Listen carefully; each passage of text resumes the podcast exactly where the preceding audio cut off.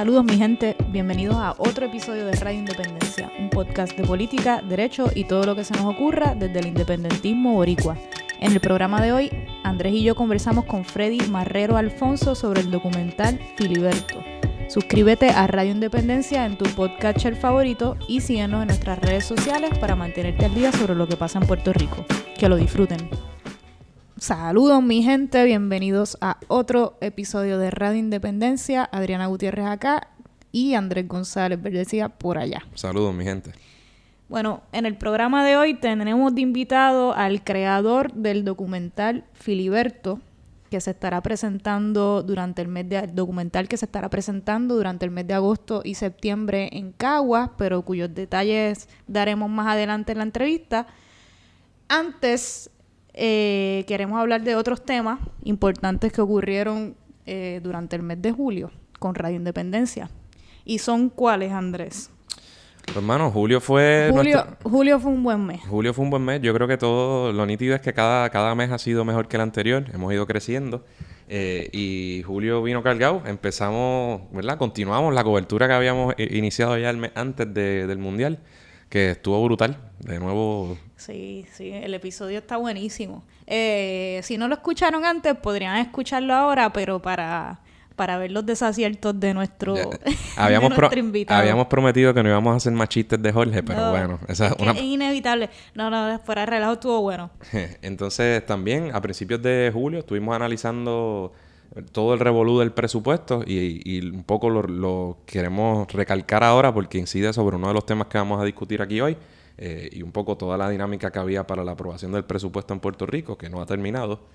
También cumplimos nuestro primer aniversario de Radio Independencia. Nuestro primer añito. Yo ¿Sabes qué yo quisiera si nosotros, si tuviéramos más budget, tener como una consolita de estas de sonido. Sí, la como en la radio. Lo, podemos manejar. Necesitamos gente, corillo y recursos. Sí.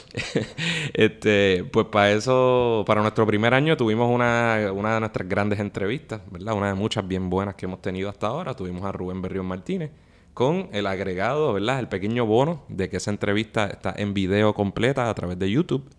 Así que aquellos que no solo quieran escucharla a través de su podcatcher o a través de YouTube, pueden vernos en acción eh, en, nuestro canal de YouTube, a los que, ¿verdad? Al, cual les exhortamos a que se suscriban.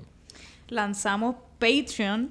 Este, Ahí te salió más bonito. ¿Verdad? Estuviste en el espejo practicando. Patreon ya no lo voy a volver a repetir.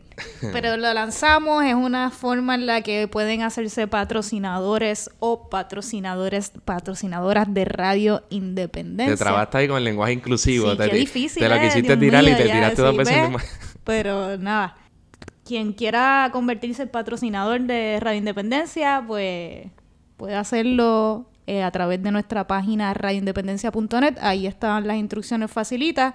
Si no, por ahí tiramos también un anuncio eh, de podcast que lo pueden escuchar para que entiendan cómo va la cosa, sepan las instrucciones y sepan los beneficios que puede tener que se hagan patrocinadores. También lanzamos nuestra o anunciamos nuestra nueva alianza con la, Radio del Sur, que es algo que estaremos estarán viendo próximamente y, ¿verdad? Con suerte este programa se estará transmitiendo a través de, de, esa emisora radial con sede en Venezuela, dirigida a toda nuestra América Latina, así que esperamos que eso, ¿verdad? Nos ayude a llevar el mensaje a muchas miles de personas adicionales, así que eso es algo que nos tiene bien emocionados. Este, Andrés sirvió además como talento en un video que si no lo han visto deberían verlo ahora mismo entrando a la página de Facebook lo que debe saber sobre la independencia, sobre la soberanía deportiva, en qué mejor contexto que mientras se celebran los eh, Juegos Centroamericanos y del Caribe. Y algo que me dio mucha satisfacción de ese videito, además de que están, ¿verdad? En ese grupo lo que está, lo que debe saber sobre la independencia, están llevando un mensaje bien chévere es que salió justo luego de que políticos populares estaban haciendo alarde de la grandeza de la soberanía deportiva que supuestamente tenemos por el ELA. Y un poco en ese videíto de, ¿verdad? aclaramos que, no, que detener cualquier soberanía y con asterisco en realidad es a pesar del ELA y no por el ELA. Así que eso quedó ahí súper oportuno. Y que quede claro que no las pueden quitar así mismo en cualquier momento. cosas de la colonia. y, ¿verdad? y yo creo que ambas cosas, eh, a tono con, con esa situación y esa fecha eh, eh, sacamos un episodio, el número 40, sobre los Juegos Centroamericanos y del Caribe, donde tiramos nuestras predicciones, muchas de las cuales se han, se han dado hasta ahora. Yo creo que nos ha ido mejor que en el, que en el episodio de fútbol. Ahí va, la segunda vez que le tiramos al pobre Jorge en, en, este episodio. Sin pullas de nadie. Y tuvimos ahí a Javier Gorbea, que ahora está en uno de los programas deportivos más conocidos en Puerto Rico, ¿verdad? Sirviendo de... Analista. De, analista y, y qué bien por él. Además, eso fue en el episodio 40. En el episodio 41 hablamos sobre el aniversario número 40 de los actos del Cerro Maravilla. Este, el episodio quedó bien nítido y salió ahí información que muchos de nosotros y nosotras no conocíamos antes, así que les recomendamos que lo escuchen. Este, y eh, estos actos conmemorativos fueron particularmente especiales para nosotros porque tuvimos la, más que la oportunidad, el honor este, de ser maestros de ceremonias allí y fue una bonita experiencia y fue un orgullo.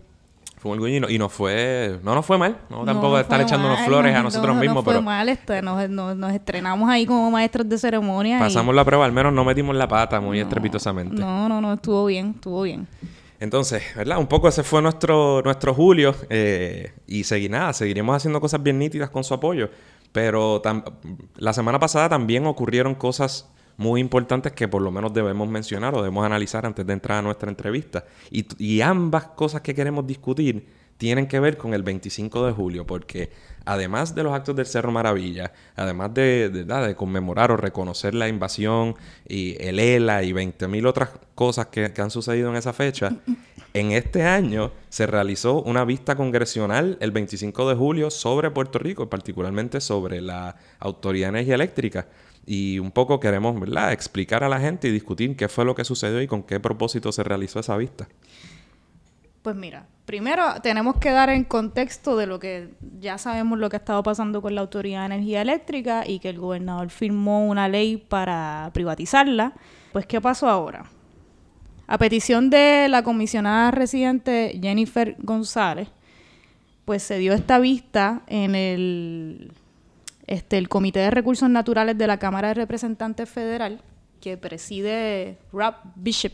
Mr. Bishop. Mr. Bishop, para hablar sobre la situación administrativa de la corporación pública, de la Autoridad de Energía Eléctrica. Y un asuntito, si usted se pregunta, pero por qué ante esa comisión? Es bien eh, un, asunto, un elemento bochornoso en nuestra relación política, es que Puerto Rico eh, eh, responde a esa comisión de recursos naturales y qué sé yo qué, 20 cosas. O sea, ni siquiera hay lo que había en otros ¿verdad? grandes imperios, que el Ministerio de Ultramar o lo que fuera, que se dedicara particularmente a los territorios. O sea, Puerto Rico, en vez de ser tratado como, ya sea como una nación, como un país o como lo que sea, es tratado bajo la Comisión de Recursos Humanos y demás.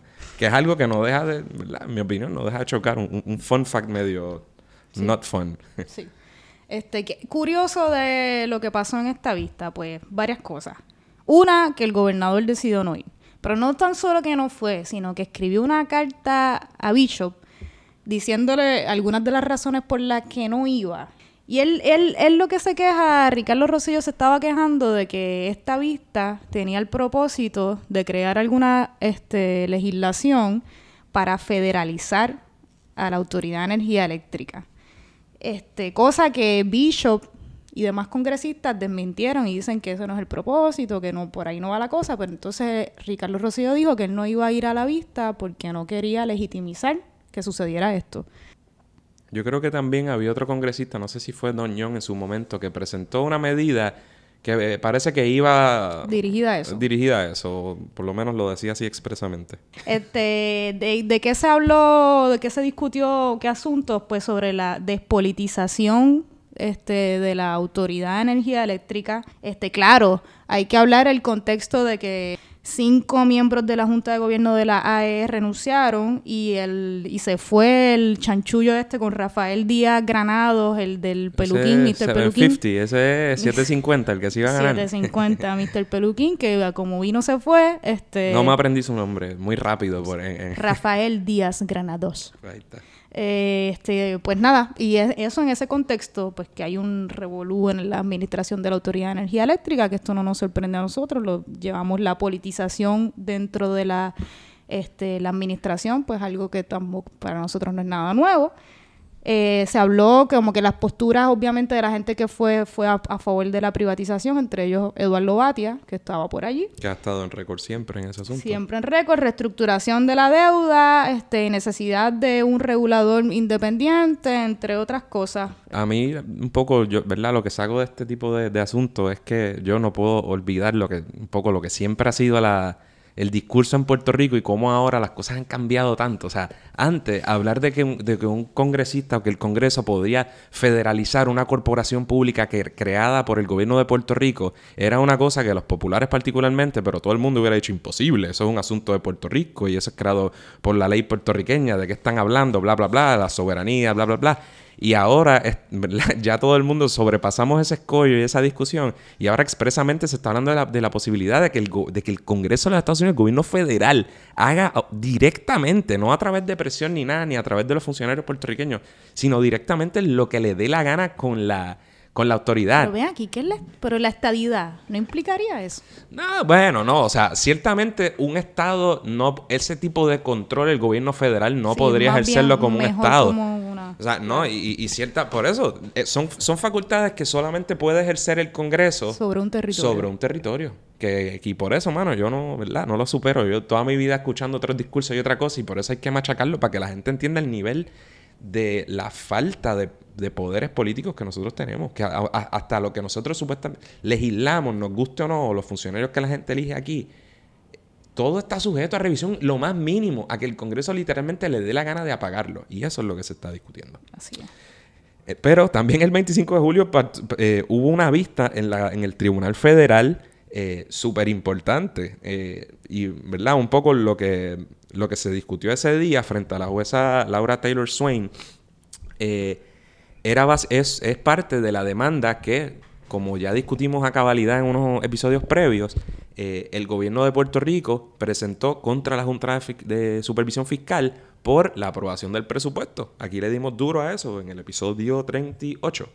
Y un poco, pues ahí se dilucidaron las controversias de hasta dónde llegan los poderes de la Junta, de si esas un poco el gobierno las llama recomendaciones en torno al, presupuesto, son realmente recomendaciones o, o, ¿verdad? o que el gobierno básicamente tiene que cumplir con ellas a como de lugar. Eh, el gobierno alega que en efecto la, la Junta al, al insistir e incluso escribirle, por ejemplo, a Georgina Navarro y a otros funcionarios amenazándole de, la, de las repercusiones de no cumplir con ese eh, con ese presupuesto y esas condiciones que ella estaba imponiendo, pues que en todo eso se excedió. La Junta dice que no, en gran medida, porque de lo contrario, el poder que ciertamente les da promesa y que no está, ¿verdad? Que nadie cuestiona directamente, me refiero al poder de aprobar presupuestos y certificar planes fiscales, pues entonces un poco sería letra muerta si fueran meras recomendaciones que el gobierno puede ignorar. Eh, y un poco, eso digamos que es la gran controversia pero la jueza, pues al día de hoy en que estamos grabando, se reservó el fallo.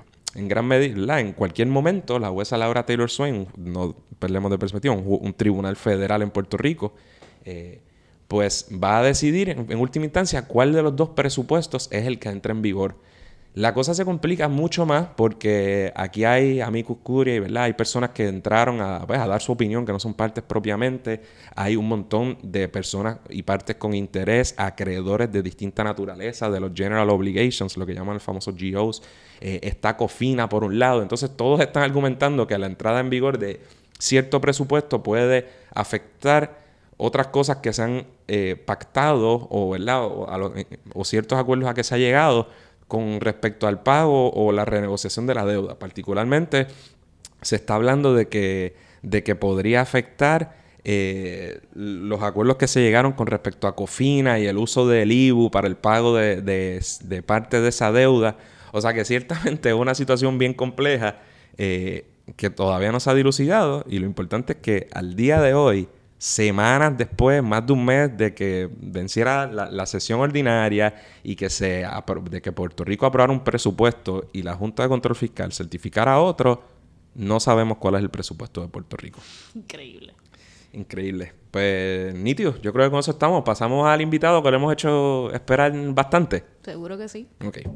Tenemos a nuestro cuarto invitado documentalista del programa. El primero fue eh, Ricardo Olivero en el episodio 2, que lo pueden escuchar si no lo han escuchado, estuvo bien bueno. y bregó bien y ahí grabamos con otro micrófono. El, sonido, el audio ese no era el mejor. Era el principio, imagínate, episodio 2. Sí, y falló algo ahí, pero bregó súper bien. Bregó súper bien y el y New York Basket, al que no lo ha visto y la que no lo ha visto, tienen que verlo. Le preguntamos al invitado también, que ha sido un éxito brutal, aunque estamos aquí para hablar de otra cosa, pero tiramos pero, claro, hay que tirarla. Entonces, estuvimos en el episodio 17 a Tito Román y a Diego de la Tejera en el episodio 29. Este, ahora eh, tenemos a Freddy Marrero Alfonso. Bienvenido Freddy, gracias por aceptar nuestra invitación. Gracias a ustedes por la invitación. Freddy Marrero, me, me, corrige, me corriges en la biografía si me equivoco, es director y productor de cine. Estudió sociología en la UPR y luego cursó este, estudios graduados y posgraduados en la City University of New York. Y, CUNY, ¿verdad?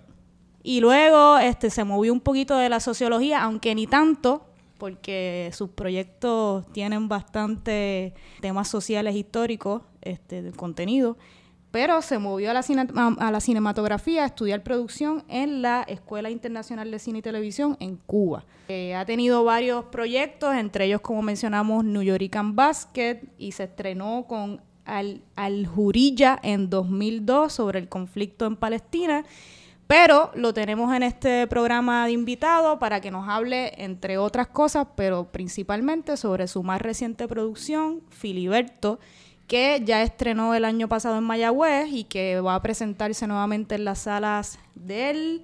Este, ¿qué cine? C3TEC, el Centro de Ciencia y Tecnología en Caguas. En Caguas a finales de agosto y en septiembre. Bienvenido ahora sí oficialmente, Freddy, y gracias por estar aquí con nosotros primero, ¿verdad? Muchos de nosotros recordamos el, 23 de septiembre de, 2005, un día muy, un día que, ¿verdad? Muchos de nosotros no se nos va a olvidar, es un grito de Lares, eh, es el día en que fue asesinado Filiberto, un poco antes, ¿verdad? De entrar al documental, pues Filiberto Ojeda e, es, el, quizá, el, quizá no, y vamos a hablar más adelante, pero el líder del Ejército Popular Boricua, los macheteros, el, quizá la organización que muchas personas asocian como la más quizá la más fuerte o la más activa, en la, que, en la que la gente piensa cuando pensamos en movimientos clandestinos o movimientos armados en la lucha independentista puertorriqueña. Eh, yo recuerdo cuando escuché la noticia, cuando estaba tratando de, escuchándola por la radio y las expresiones, cuando mientras sucedía, pasó un periodo muy largo mientras sucedían los eventos allí, cuando se fue la luz. hablando ahorita antes de que llegara Freddy, a ver si nos recordábamos de ese día. Yo no recuerdo si era un día de semana. ¿Era un día de semana, Freddy? Eh, fue un viernes. Fue un viernes. Yo creo que yo estaba en la escuela superior en 11 y, está, y escuchamos la, noticia. Y recuerdo después que cuando salió la canción de Calle 13, la gente las tenía por ahí en los iPods. En la... iPods acabó de salir. Ajá, iPods acabó de salir y todo el mundo estaba de antre. ¿Qué, ¿Qué está pasando aquí? Pues Freddy, ¿qué puedes decirnos de ese día y cómo, ¿verdad? y cómo ha sido todo este proceso de investigación a raíz de, de ese evento? Sí, es increíble que haya pasado ya tanto tiempo, ¿verdad? Porque Muchas personas lo recuerdan así vividamente, como ustedes dicen, ¿dónde estaba uno ese día? Es como cuando en Estados Unidos la gente decía, ¿dónde estaba yo cuando mataron a Kennedy? Todo el mundo aquí tiene como una historia de dónde estaba cuando recibió la noticia y qué hizo luego, porque hubo varias movilizaciones. Ese día realmente fue el, el que catapultó que se pudiera hacer este, este documental, porque fue la reverberación que causó la muerte desde ese momento, anunciándolo por radio, en eh, las manifestaciones, y todo eso fue como que muy intenso ese fin de semana. El, cuerpo llega a San Juan y ya eh, nosotros grabamos los primeros fotogramas del documental del cuerpo llegando a, a Ciencia Forense, y ahí seguimos con el Ateneo.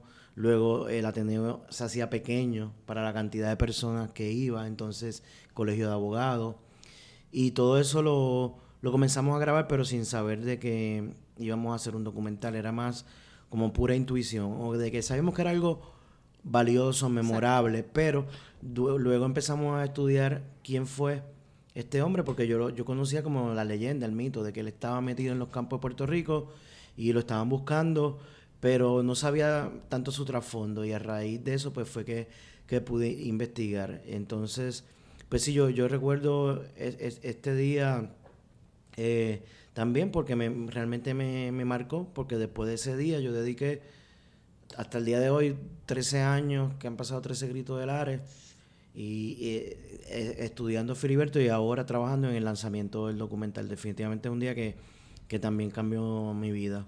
Hermano, yo, yo, creo que se sentía este sentido de, de, incapacidad de uno, de, de qué, qué, hacemos, de impotencia. Yo recuerdo que pues yo me fui a piquetear, era ya, ya estaba oscuro frente a, al Irán Bitron. Yo creo que ahí hubo una reunión y luego recuerdo vividamente todas las marchas en la YUPI cuando se paralizó, ¿verdad? A raíz del evento y también ir al colegio de abogados con la bandera de la respuesta bien grandota y ver, y recuerdo la bandera americana en el piso.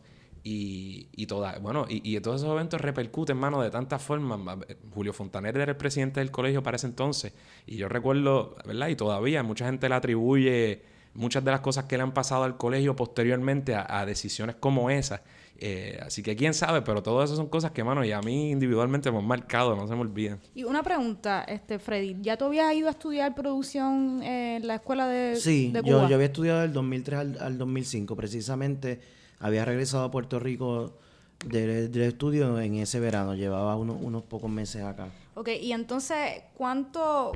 Primero ustedes grabaron, como estabas mencionando al, este ahorita, ¿verdad?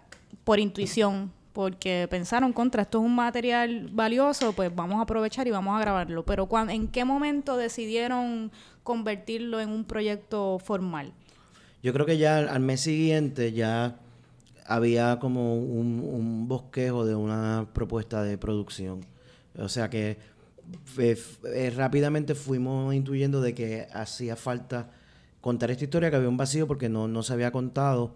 Y sí, nos movimos bastante rápido a un periodo de investigación, a investigar un poco, contactar a los hermanos, contactar la familia y hacer como un poco un cronograma de su vida en general para, para poder a partir de ahí pues buscar a quienes queríamos investigar y de, entrevistar y de qué forma para movernos a buscar hacer un plan de, de, pues, de levantamiento de fondos en base a un presupuesto. Y, ese guion durante todo ese proceso cambió. O sea, inicialmente ustedes tienen otra idea y luego resultó otra cosa, o más o menos desde el principio tuvieron claro lo que cuál iba a ser el resultado. Todo cambió en muchos momentos, porque imagínate un proyecto que, dura básicamente, eh, pues, empezó en el 2005 y lo terminé cuando estaba eh, pasando Irma por acá en septiembre del año pasado.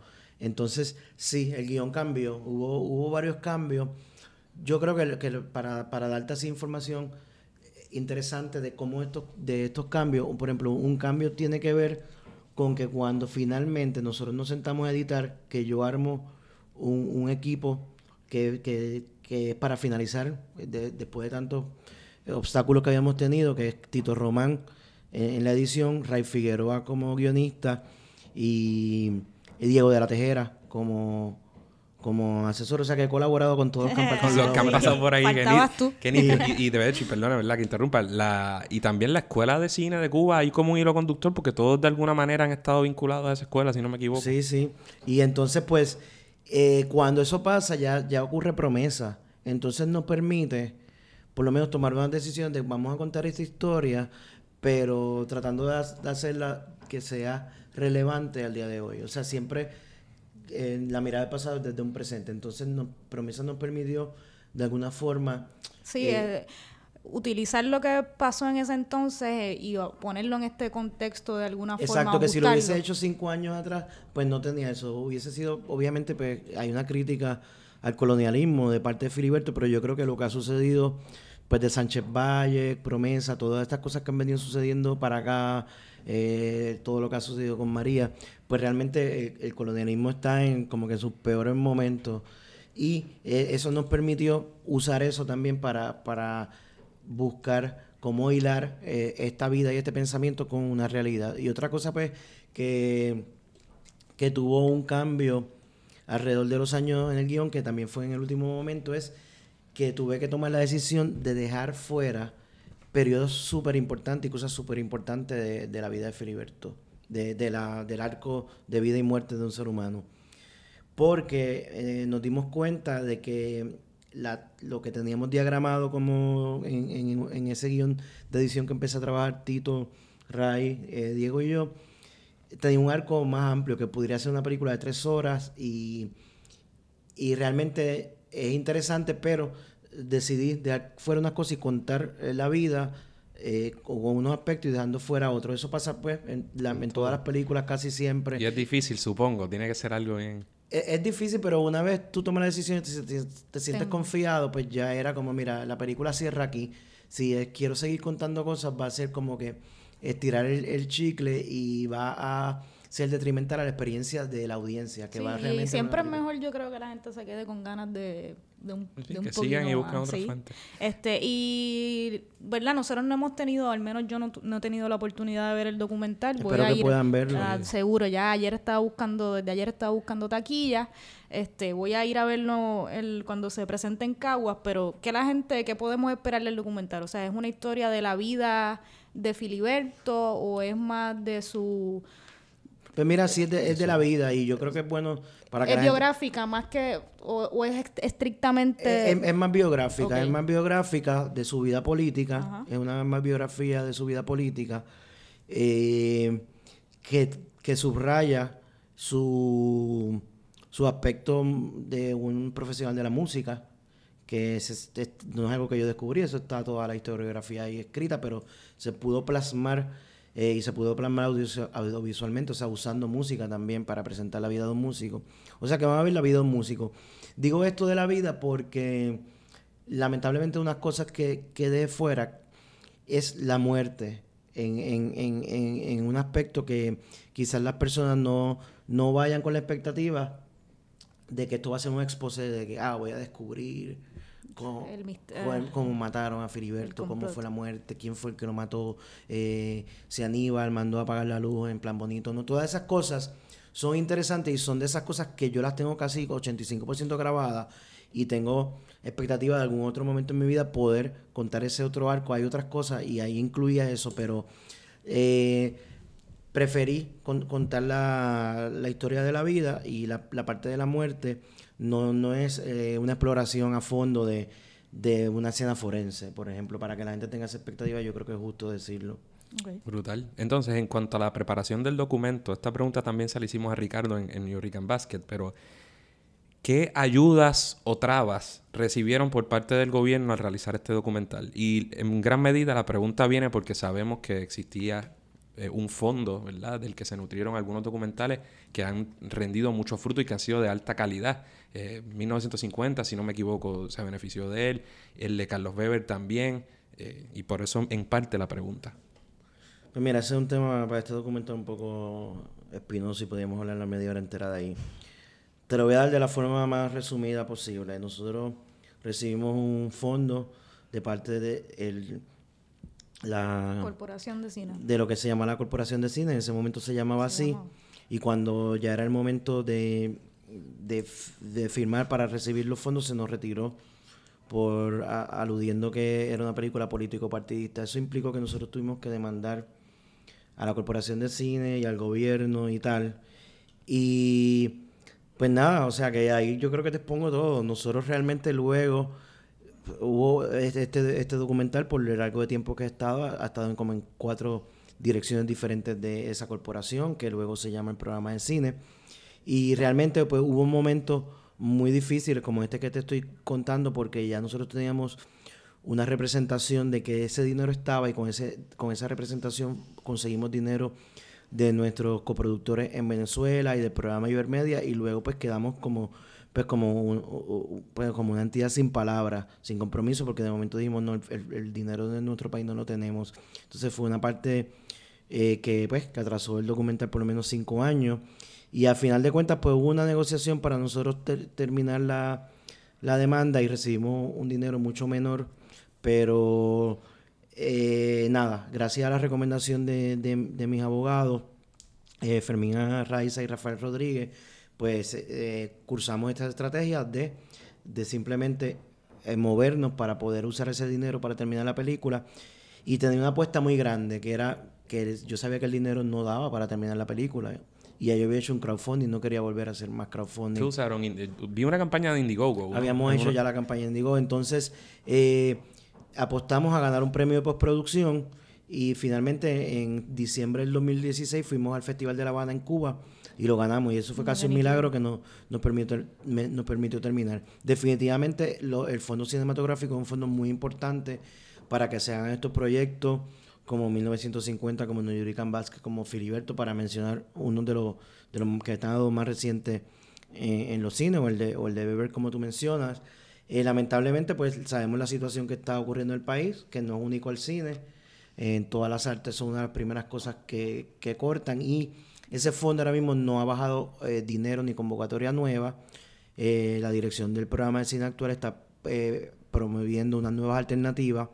hay que ver cómo se pues, desarrollan, pero realmente pues estamos viendo unos documentales que es a veces cuando tú ves la luz de una estrella que la estrella se apagó, o sea, que estamos viendo los fondos que hubo, los resultados de eso. Ahora queda solamente el de Fefel Barona que lo está haciendo Jerry Osorio, que es parte de ese fondo, pero luego de eso, con, por lo menos con fondos del Estado, que no sea la ley de créditos contributivos, pues no está pasando nada. Eso no significa que no estén llevando sacabos documentales, pero no bajo esta figura, no, no bajo esta figura de apoyo estatal. Por ejemplo, ayer que estuvimos eh, pues en Maravilla, pues pudimos ver que se está haciendo un documental sobre Maravilla, pues están gestionando los fondos de otra forma, porque entiendo que ellos ahora mismo no tienen una convocatoria a la cual presentarse, presentar su propuesta para recibir fondos. Y lamentablemente el cine es bien costoso, o sea, es como horrible, eh, es como horrible, son, son presupuestos que están sobre los 200 mil, eh, todos en, en, Puerto Rico.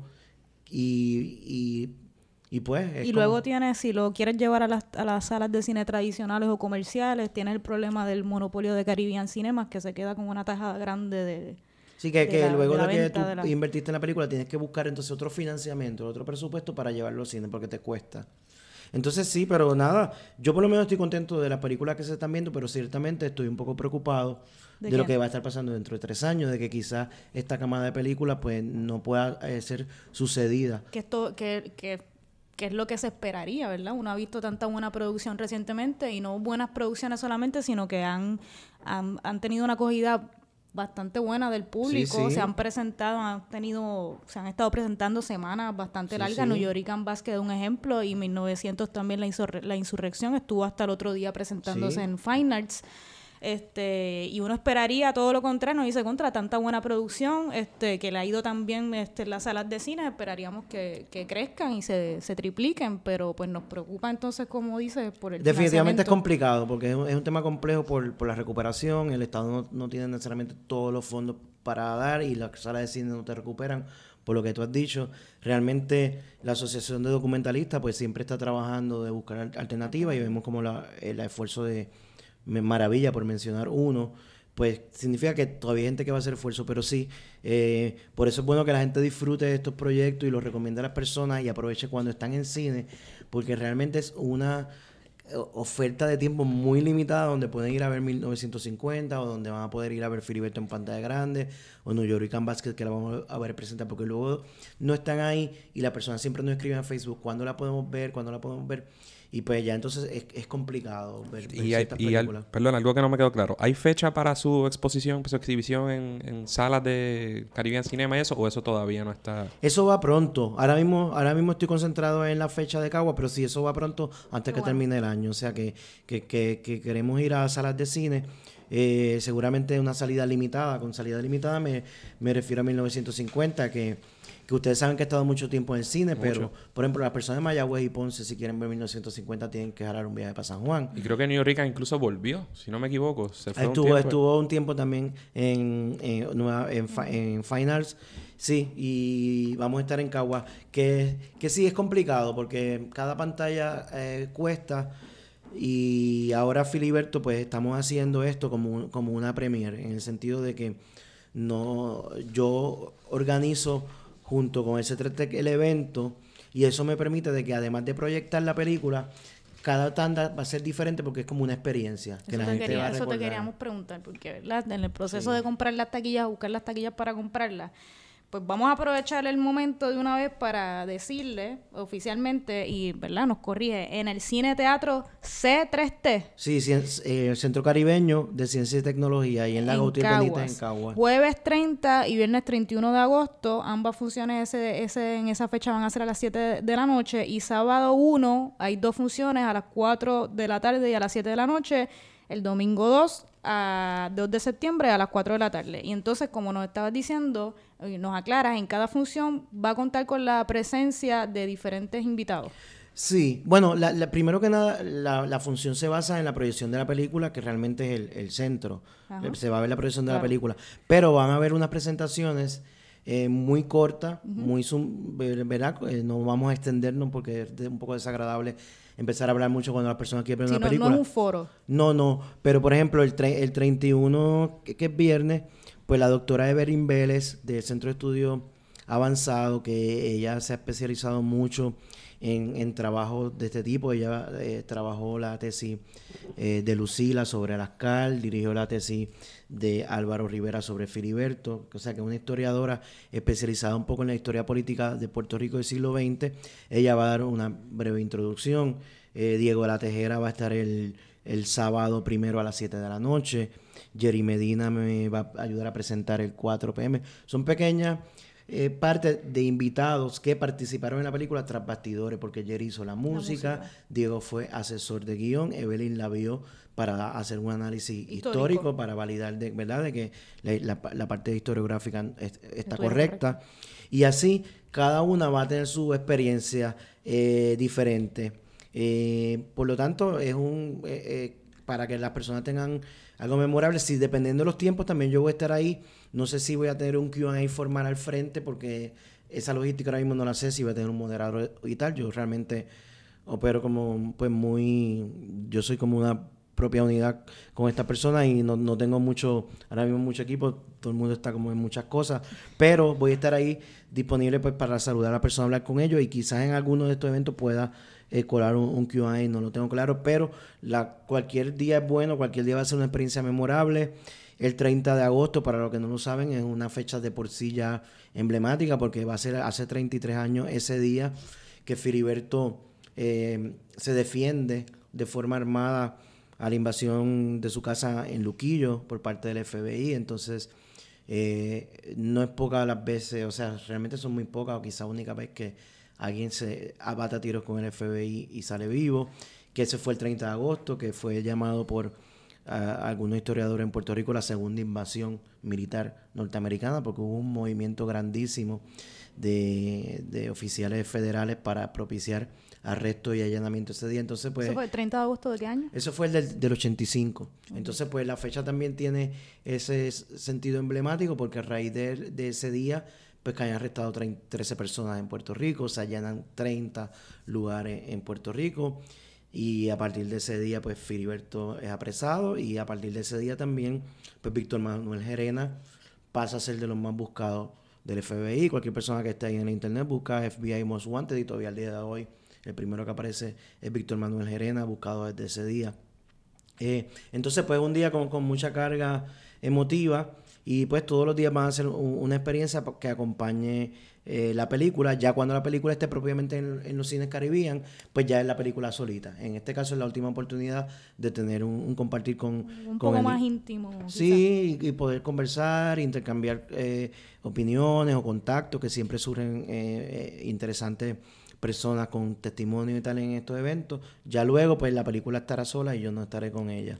Ah, esa experiencia es bien nítida. Nosotros recientemente vimos eh, Cuentas Pendientes, donde estuvo allí precisamente Carlos Weber y, fue bien chévere la, introducción que él dio y después verlo allí como la... como, ¿verdad? Debe ser un, un, sentimiento bien, bien nítido y bien cool para un creador, ¿verdad? Como ustedes, alguien que le ha metido mucho empeño y dedicación a, un proyecto, sea cual sea, y ver, ¿verdad? Se lo ha puesto en función y la, reacción, de la, gente.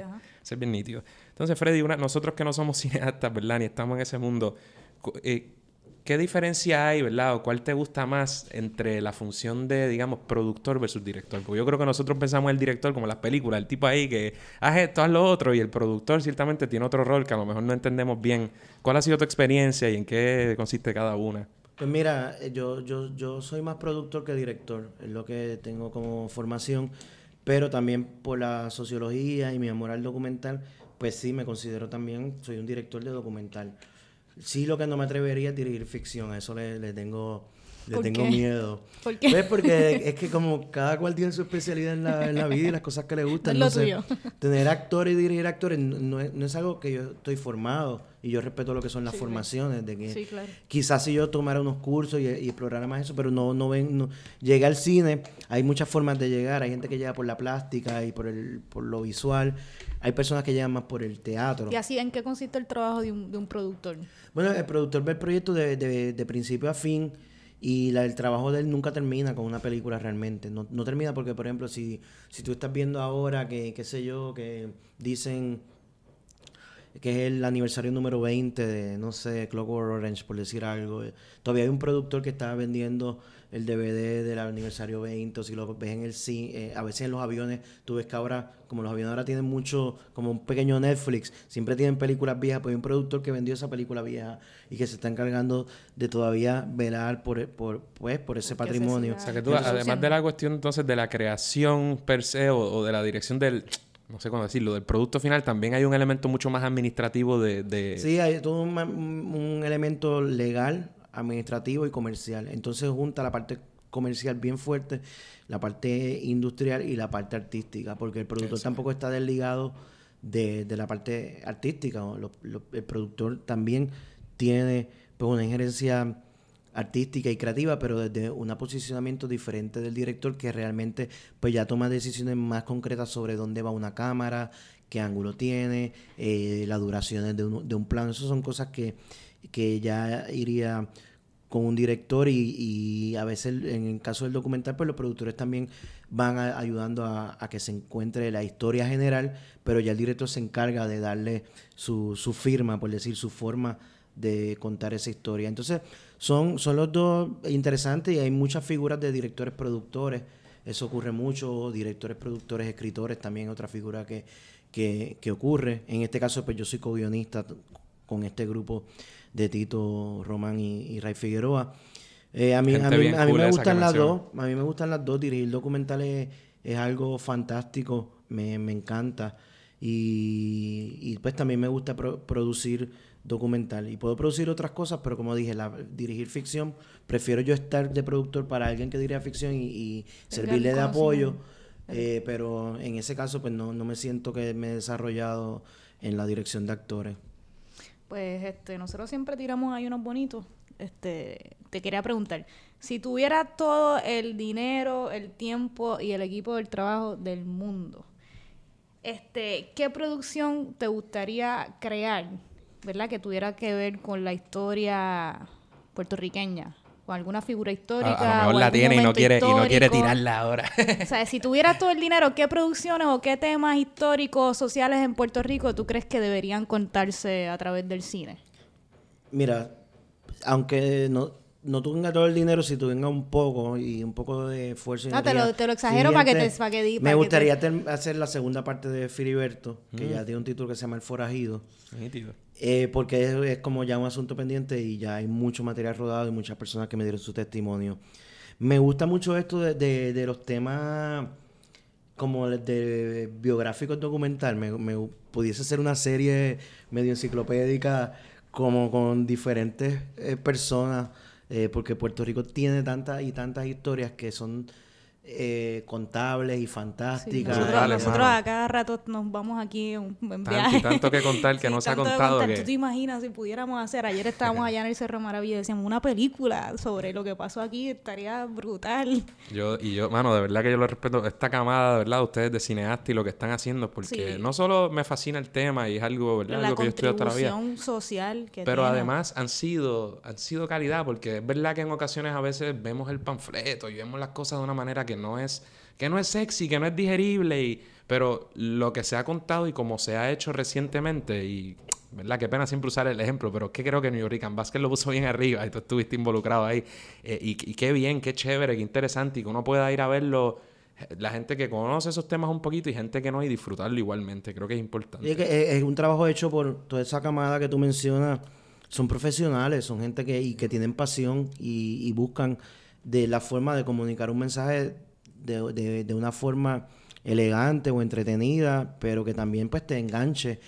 Y sí, definitivamente hay, hay mucho talento y muchas historias que contar. Ahora con María, por ejemplo, eh, pienso que también nosotros los cineastas estamos un poco eh, por lo menos yo no estoy en la capacidad ahora mismo de, financiamiento ni tal de poder hacer algo porque estoy como que luchando también por el golpe. Yo me fui a Miami a dar clase porque estaba ah, prácticamente desempleado, regresé, estoy trabajando con esto, a veces guío Uber en, en horas libres, o sea... Eso te iba a preguntar, si lo acabo de añadir, si uno puede vivir de esto en Puerto Rico, mano, porque a mí, por ejemplo, a mí me encanta este podcast, a mí me, yo, a mí me encanta hacer muchas cosas, pero el fucking sistema económico y las realidades que se imponen sobre uno, familiares, de otra índole, pues en este mundo te impiden hacer lo que uno quisiera hacer todo el tiempo. Pues a mí me dicen, cuando a mí me dicen que, que como que me presentan como cineasta, yo como que me pongo incómodo y le digo, no, yo no soy cineasta. Yo he tenido la oportunidad de poder hacer películas y me gusta, pero para mí un cineasta es alguien que vive del cine, yo no vivo del cine. me, me, gustaría ser un cineasta, yo aspiraría a ser un cineasta, pero la realidad es que es difícil eh, en Puerto Rico poder vivir por lo menos de este tipo de proyectos documental o incluso ficciones, películas, películas no importa si sean documental o ficción, pero que sean sociales y comprometidas, es un poco difícil. por ejemplo, Diego La Tejera que estuvo acá eh, esta ley tratando de levantar hace años Flotará Sola. Y Diego La Tejera tiene como que muchas más eh, estandarte y trayectoria que yo y que cualquiera. Y que a Diego La Tejera se le haga difícil, que a Jacobo se le haga difícil ahora mismo levantar una película. Pues con eso te lo dejo porque ahí te lo digo todo. Sí, mano. Y el, ¿verdad? los que no conozcan la historia de, Diego de la Tejera, pues pueden dar para atrás a, uno de los episodios de nosotros, que tremendo tipo y no, chacho. tiene cuentos que contar que... Sí, dan como para 10 episodios más. Es el episodio 29, mi gente, si quieren escuchar. Pues, sí, aparte de la asignatura pendiente que tienes con esta segunda parte de Filiberto, ¿hay algo que esté, algún proyecto que se esté cocinando por ahí o estás metiéndole de lleno a todavía a New York y a, y a Estoy, trabajando de coproductor con, con Benny Matías, que es una reconocida eh, productora Rican y estamos, ella está trabajando eh, su documental Coquito sobre la bebida. Ah. El, coquito. Y entonces, pues. Sí, no el otro. Sí. porque a veces digo, este es un documental sobre coquito y piensan que es como un, presidiario corrupto. Sí, sí. Entonces, pues, estoy ayudándola para. coquito, el bueno, aclaración. sí, sí para el componente de, Puerto Rico, la coproducción desde acá, porque Coquito hace un concurso de Coquito en Nueva York y ella empezó por ahí grabando de quién hace el mejor Coquito y hacen competencia de quién lo hace mejor en Queens, quién lo hace mejor en Manhattan, después tienen, ¿verdad? Pero ella está, ella está añadiendo el componente también de acá, de, de Puerto Rico y estoy ayudándola con eso y pero sí, por lo pronto también pues estoy un poco en pausa por lo que hablamos, no hay mucho financiamiento en la calle, así que estoy en la pues, en la en la fase de difusión y lanzamiento de ambas que todavía a New York le queda. De hecho, en septiembre 6 al 9 la vamos a mostrar también en Caguas. Pues, ya saben, hay gente a la que no, la Esa que sí que es la última, porque después que no la vean en pantalla grande del 6 al 9 en Caguas, realmente no es porque no querramos ni nada, sino es que no va a volver seguramente mucho tiempo una pantalla grande y va a haber que verla pues si en un DVD es cuando lo, saquemos los DVDs. Y no es por nada, y lo compraremos, pero no es por nada, pero deberían, por no decir tienen que ir y verla en la pantalla grande, pues definitivamente es otra experiencia. Y, de nuevo, yo siempre enfatizo, no meramente porque cuenta una historia de Puerto Rico o es hecha puertorriqueño, ¿verdad? De puertorriqueño, eso es un elemento, pero porque es calidad y porque usted va a aprender e incluso hay espacio para diferir sobre las interpretaciones que y las discusiones que hay en torno a ciertos temas. Y yo, me consta que hay personas que la ven y le pueden interpretar ciertas cosas de una forma y otras de otra. Y quizás ese es el mismo caso en Filiberto. Estamos. Este, Freddy Marrero, muchas gracias por estar con nosotros. Ya hemos manifestado el, talento. haciendo, no, no, gracias a ustedes por el trabajo que están haciendo, porque este podcast eh, me parece que, que es algo, llena un espacio que había de el tema pues, de la palabra independencia que no se usa o, hay tabú por eso. Y entonces pues están haciendo un podcast que está llegando pues a tiene difusión, hay mucha gente que está escuchándolo, así que para mí es un honor estar aquí, sobre todo ser parte de estos cineastas que han pasado por acá como Tito, Diego, y Ricardo. espero que tú. espero que sigan invitando gente porque van a tener una pequeña colección de gente que están haciendo cosas, así que los, felicito y les agradezco, así que sigan adelante con su trabajo. Gracias, gracias igual. Bueno, antes de irnos y terminar el programa de hoy, queremos darle un saludito este, a nuestros nuevos patrocinadores. Uf. Cuatro patrocinadores nuevos desde nuestro último programa. Ya saben que parte de la recompensa es un saludo un shout out. Un saludo amoroso y amigable desde Radio Independencia. Y esto lo, el, el, saludo y el abrazo es para Héctor Figueroa. Gracias, Héctor, si nos está escuchando, que probablemente nos esté escuchando. Seguro. Eh, Esteban Pérez Rivera. Y Esteban nos escribió que, está nítido, que nos escuchaba en desde DC o en Virginia, algo así. Luego se tuvo que ir con la familia a Alemania y que todavía no... ¿verdad? Nos escucha ya, así que brutal. Que estemos llegando a todos los rincones. Jorge Figueroa, ¿quién me suena? no, Jorge. El que dice que sabe de fútbol. El que dice que sabe. Se tardó. Se tardó, ¿Por qué no era patrocinador ya, tu compa? Está bien, pero nada, no sé. Pero ni siquiera me lo dijo, no me di cuenta hasta que lo vimos nosotros acá. Digo, yo vi, yo dije, eh, yo creo que es él. Sí, yo sé, vale. lo corroboré, me dijo que sí. Gracias, Jorge. Más vale.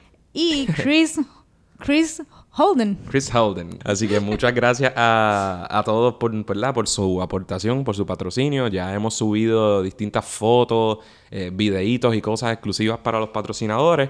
Lo seguiremos haciendo.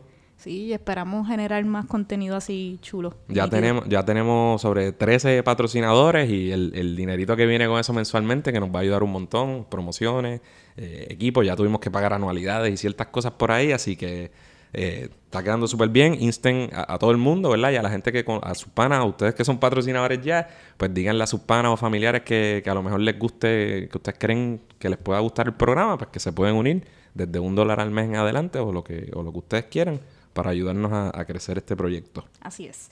Y el último tema, antes de irnos oficialmente y acabar este programa. El más cool. El más cool son los centroamericanos.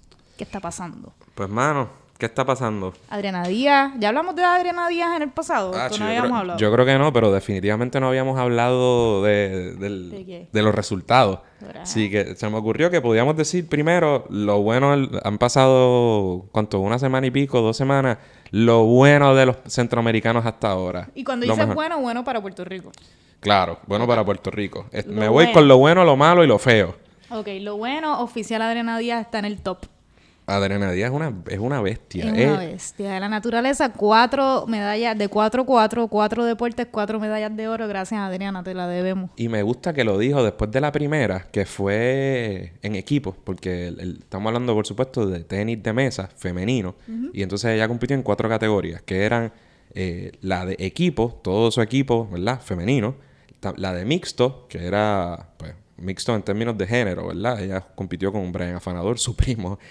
También la doble, que no era en equipo, sino eh, ella con, una persona que viene siendo su, hermana. Melanie, y individual. Y ella dijo, después del primer evento, la primera de cuatro.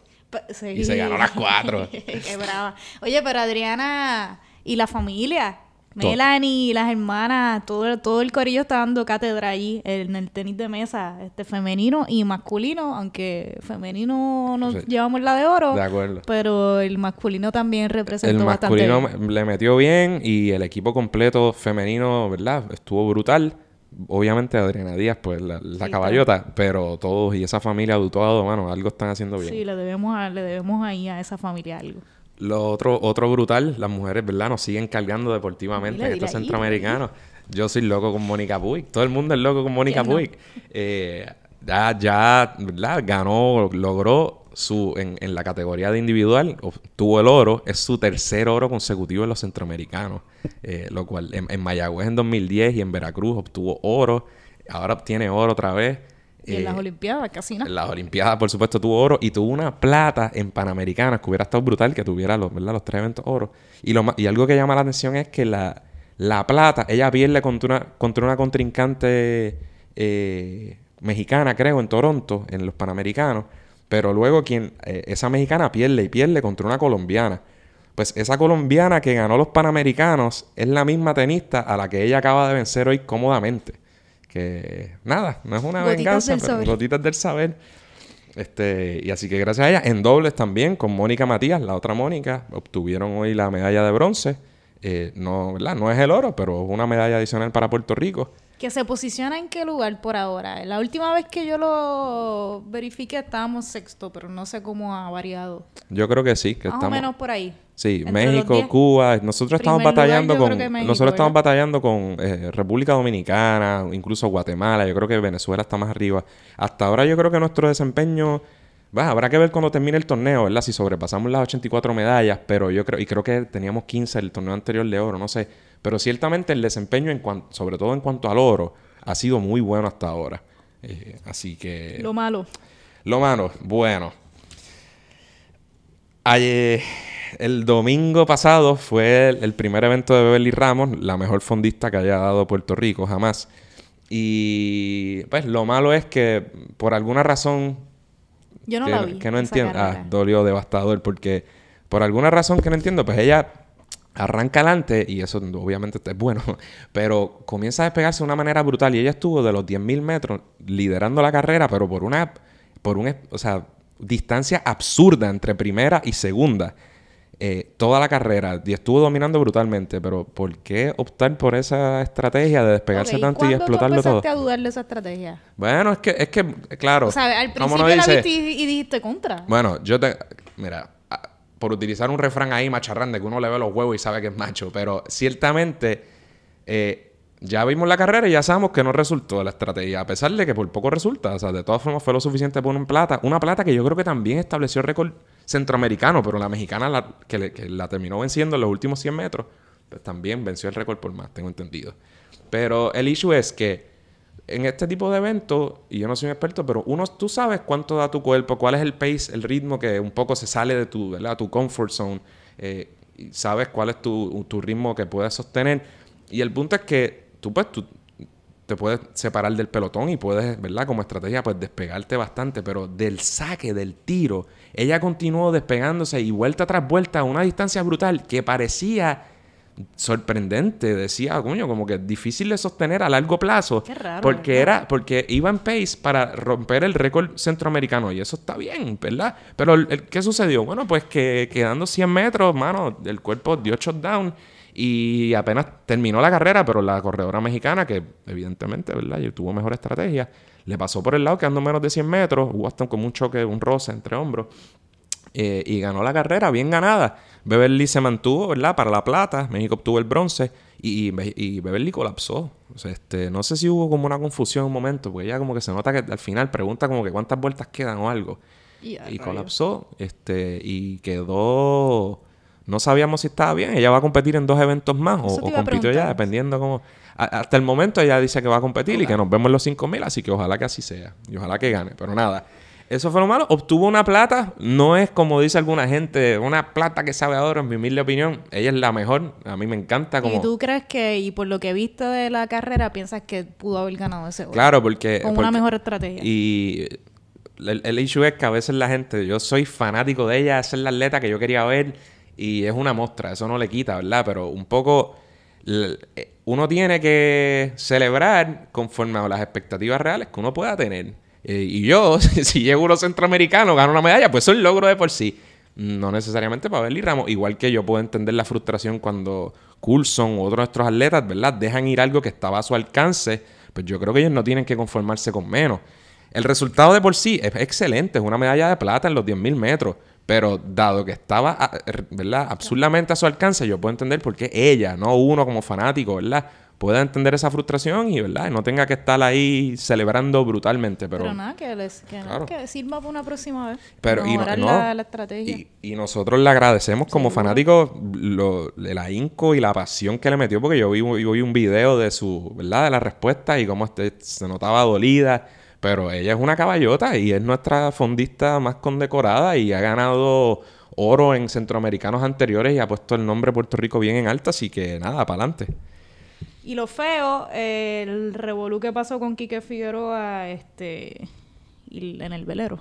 Sí, en, en Vela hubo un algo extraño ahí, pero el consenso parece ser que bueno, le robaron un oro que no parece lloriqueo, sino que, que Venezuela, creo que es que Venezuela pone una querella en cuanto a, eso divide como que en regata, y puso una querella, aparentemente hubo una violación, hubo algo Una violación de parte de... de nosotros, Ajá. y eso yo creo que no está en disputa, pero el propio Venezuela después dice, no, no, no fue en la regata 6, fue en la 7, algo por el estilo, y aparentemente sí lo hubo. El issue es que si, digamos, si la falla hubiera sido en esa regata versus la 6, no nos hubiera costado... no el nos oro. hubiera costado el oro. Y por alguna razón, y yo no, Sí, no necesariamente le echo la, ajá, y no le, no le tengo por qué necesariamente echar la culpa a Venezuela, sino a los jueces. O sea, ¿qué es lo que pasa? Que, porque todo el mundo Y parece una dar vez se dieron cuenta del error, ¿por qué no lo pues, rectificaron? mano, a- a- y eh, claro, Puerto Rico está apelando eso y, y está, ya veremos qué sucede. Pero el chiste es que no parece ser algo sujeto a mucha interpretación y, a- ¿verdad? Que me corrijan los que saben más.